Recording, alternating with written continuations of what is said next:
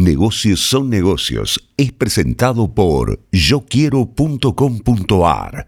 La evolución del e-commerce. Si un gerente lee Rafiero en su proyección de ingresos, de gastos, en su política de precios, es muy posible que no esté en el mismo lugar el año siguiente en esa compañía.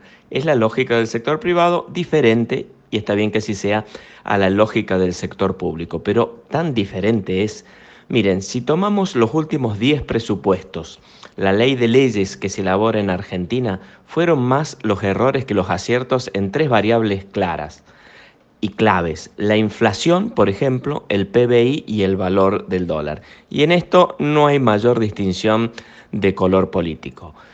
La inflación, por ejemplo, en 2018 el gobierno de Cambiemos la pronosticó para ese año en 16%. Terminó siendo 48, tres veces más. ¿Tanto se le puede errar?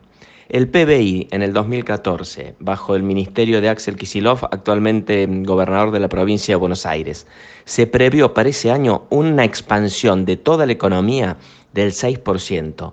Terminó cayendo 2,5%. O sea, no solo no crecimos, decrecimos. Hubo 8 puntos del PBI en el cálculo, en el error del cálculo.